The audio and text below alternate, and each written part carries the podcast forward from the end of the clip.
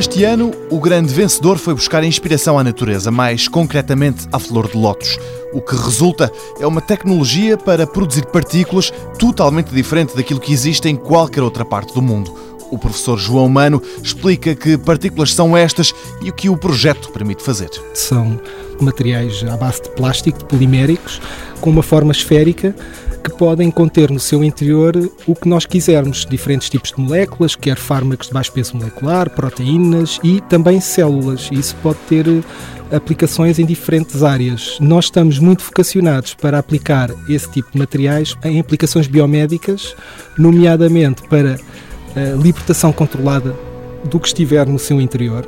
Portanto, isso vai fazer com que, por exemplo, nós não necessitemos de tomar com dosagens regulares um medicamento. Imagine que nós introduzimos no organismo as partículas com o tal fármaco carregado e as partículas vão libertando lentamente o fármaco já no interior do organismo e, eventualmente, até no local onde nós queremos que a molécula tenha ação. Portanto, nós eventualmente podemos dirigir as partículas para um determinado local do corpo e, portanto, a molécula só vai ser libertada naquele local. Esta é uma parte substancial da investigação, mas não é a única, nem aquilo que a torna absolutamente inédita. João Mano explica que para poder criar as tais partículas, que são contentores, inspirou-se na flor de lótus e concebeu uma espécie de tabuleiro que tem uma superfície muito especial. A flor de lótus é um exemplo que é encontrada na natureza de superfícies que nós chamamos super hidrofóbicas, são super repelentes à água. Portanto, se nós pusermos uma gota sobre a flor de lótus, ela forma uma pequena esfera muito mais esférica do que, por exemplo, quando depositamos uma gota de água, por exemplo, numa frigideira antiaderente e, portanto, o que nós conseguimos fazer no laboratório,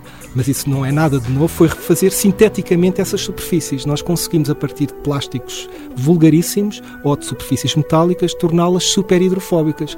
E a grande inovação do projeto é que nós conseguimos fazer isso em que a, a gota solidifica ao ar e não em contacto com outro líquido. Isso depois traz uma série de vantagens, quer ao nível da eficiência de encapsulamento, por exemplo, uma molécula não consegue sair para fora da partícula durante a sua solidificação, ao contrário dos métodos habituais.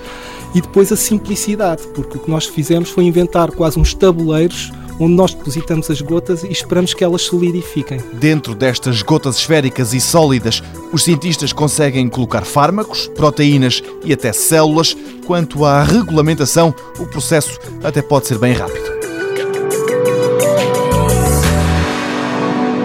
Mundo Novo, um programa do Concurso Nacional de Inovação BSTSF.